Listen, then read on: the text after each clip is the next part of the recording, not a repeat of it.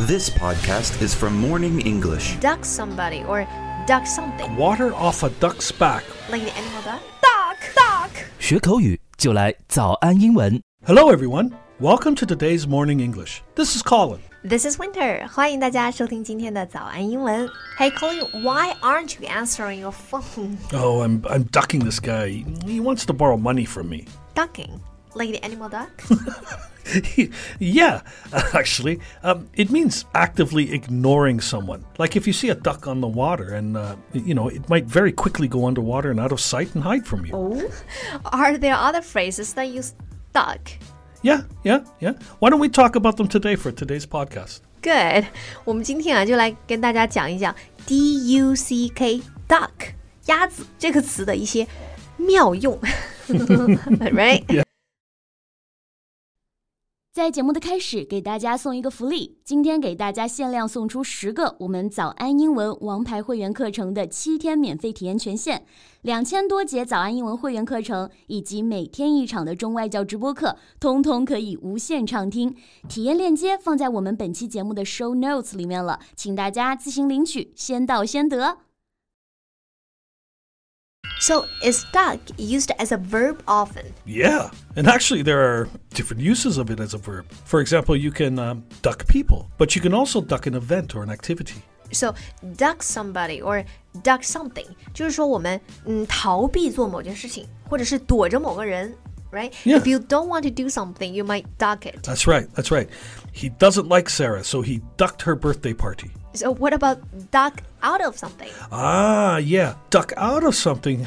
You know, that has two meanings. Uh, the one you mean here is similar to duck an event or activity. But look, the difference is if you are expected to go to the event or do the activity or not.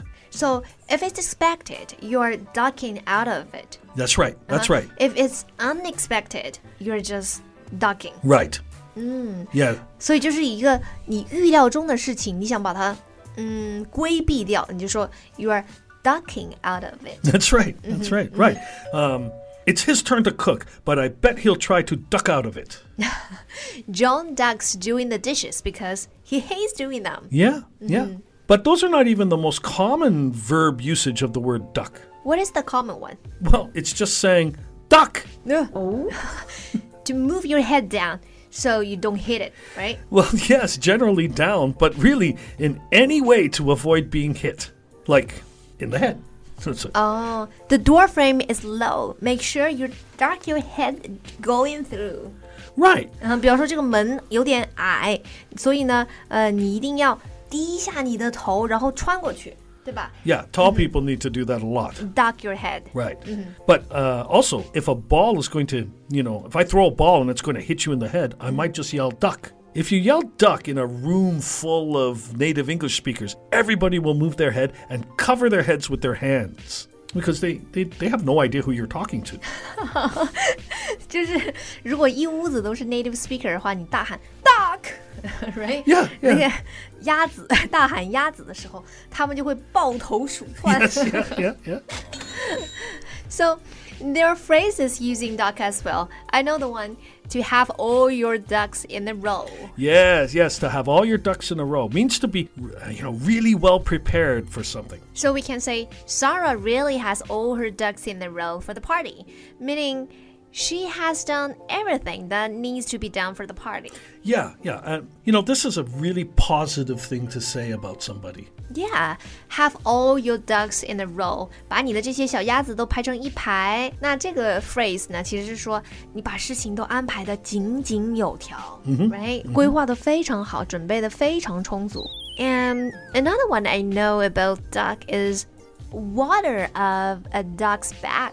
Yeah, yeah, that's a good one. Um, ducks are water birds, so water just kind of slides off their backs. Uh, the water doesn't penetrate their feathers into their body. So we use the phrase like water off a duck's back when someone is able to not let a bad situation, or more commonly, an insult, bother them. Right，这句话呢，其实大家应该很耳熟，就是 当耳边风。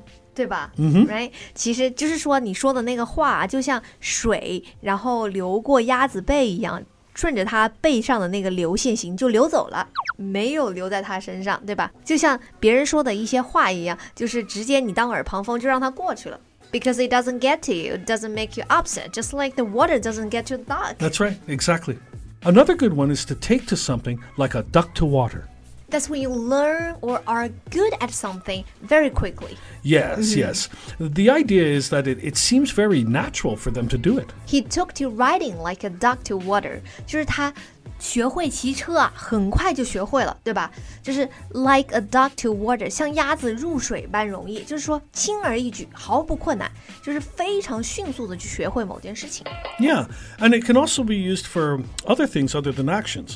For example, places. She took to Beijing like a duck to water, meaning she did very well or enjoyed Beijing very much. How about people? Can we say she took to him like a duck to water? Yes, she got along with him very well. She took to him like a duck to water，就是说呢，他们俩相处的非常好。她呢，这个女她 she 就特别轻松的、特别容易的就把男他 he 把这个人呢给给交下了，对吧？相处的非常好。 Yeah, that's right. Oh, and there's one last one I'd like to mention. You're a dead duck. A dead duck. It's like I'm going to kill you.